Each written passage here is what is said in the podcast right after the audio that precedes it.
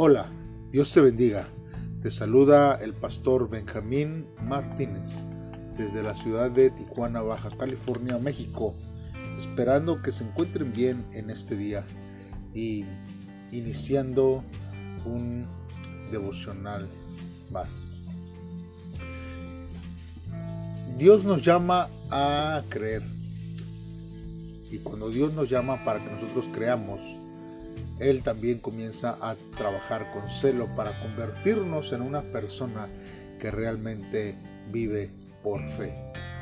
Hoy quiero basar este devocional en el Evangelio según San Marcos, capítulo 6, del versículo 30 al 52.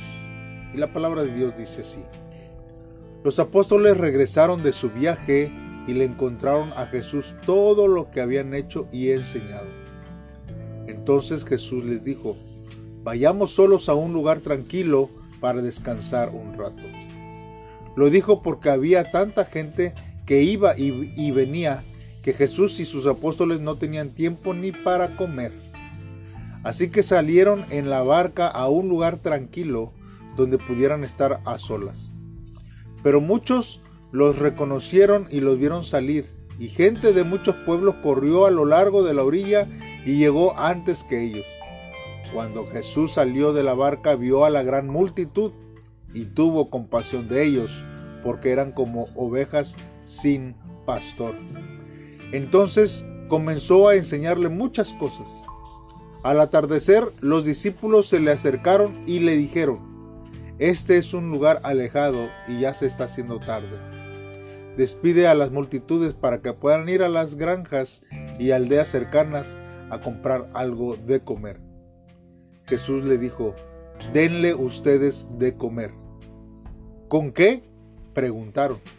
Tendríamos que trabajar durante meses para ganar suficiente a fin de comprar comida para toda esta gente. ¿Cuánto pan tienen? preguntó vayan y averigüen. Ellos regresaron e informaron, tenemos cinco panes y dos pescados. Entonces Jesús les dijo a los discípulos que sentaran a la gente en grupos sobre la hierba verde. Así que se sentaron en grupos de cincuenta y de cien. Jesús tomó los cinco panes y los dos pescados, miró hacia el cielo y los bendijo. Luego a medida que partía los panes en trozos, se los daba a sus discípulos para que los distribuyeran entre la gente. También dividió los pescados para que cada persona tuviera su porción. Todos comieron cuanto quisieron. Y después los discípulos juntaron doce canastas con lo que sobró de pan y pescado. En total, de cinco mil hombres y sus familias se alimentaron.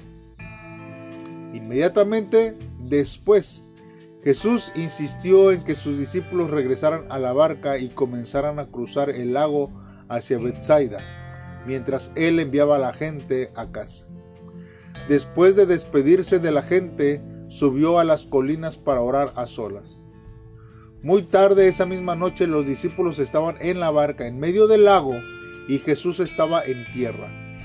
Solo Jesús vio que ellos se encontraban en serios problemas, pues remaban con mucha fuerza y luchaban contra el viento y las olas.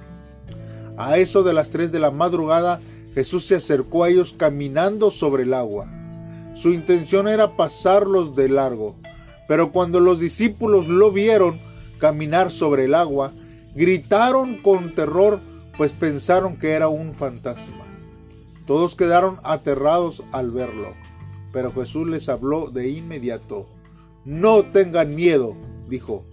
Tengan ánimo, yo estoy aquí. Entonces subió a la barca y el viento se detuvo. Ellos estaban totalmente asombrados porque todavía no entendían el significado del milagro de los panes. Tenían el corazón demasiado endurecido para comprenderlo. Aleluya. No sé cuánto hayas pensado sobre esto, pero siempre la fe no es natural eh, para cualquiera. Asumo que no lo es para ti y yo creo que tampoco es para mí. No es natural.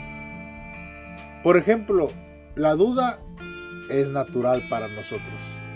El miedo es lo natural, tenemos miedo por todo. Pero vivir sobre la base de la experiencia vivida es lo natural. Pasar por la mente el catálogo actual de, qué pasaría si entonces eh, de dormirte o al levantarte por la mañana, nosotros sabemos que es algo natural. Vivir basado en el pensamiento de tu cerebro y tus sentidos físicos es natural. Envidiar la vida de otra persona preguntándote por qué no es la tuya es natural. Desear ser más soberano sobre las personas, las situaciones y también los lugares de lo que nunca será es, es natural. Manipular tu control personal para garantizar que obtendrás lo que crees que necesitas, eso es algo natural. Buscar en forma horizontal la paz que solo encontrarás en forma vertical es natural. Desear el cambio en cosas que no tienes capacidad de cambiar es natural. El abandonar, el desánimo, el desaliento, la depresión o la desesperación es algo natural. Adormecerte con ocupaciones, cosas materiales, medios de comunicación, alimentos o alguna otra cosa es natural. Bajar tus estándares para lidiar con la decepción es natural. Pero la fe simplemente no es natural para nosotros. Así que por medio de la gracia Dios nos permite creer y nosotros podemos verlo como el apóstol Pablo se refiere a ellos en Efesios capítulo 2, verso 8, que la fe es realmente el don de Dios. No existe una función más contraintuitiva, hermanos, para el ser humano promedio dañado por el pecado que la fe en Dios. Claro, ponemos nuestra fe en muchas cosas, pero no en Dios que no podemos ver o escuchar, que hace promesas tan grandes que parece imposibles de cumplir. Dios nos da el poder de creer primero, pero Él no se detiene allí. Por medio de su gracia, Él trabaja en las situaciones, ubicaciones y relaciones de nuestra vida cotidiana para crearnos martillarnos, doblarnos y moldearnos en personas que construyen su vida en base a la creencia radical de que realmente existe y que realmente recompensa a quienes lo buscan. La próxima vez, hermanos, que nos enfrentemos a lo inesperado, un momento de dificultad que realmente no queremos atravesar, Recuerda que ese momento no representa a un Dios que te ha olvidado, sino a un Dios que está cerca de ti y haciéndote en ti una cosa muy buena. Él te está rescatando de pensar que puedes vivir la vida que debías vivir mientras confías en los recursos inadecuados de tu sabiduría, de tu experiencia, de tu rectitud y de tu fortaleza. Él te está transformando en una persona que vive una vida marcada para una fe radical centrada en Dios. Él es el mayor artesano y nosotros somos su arcilla.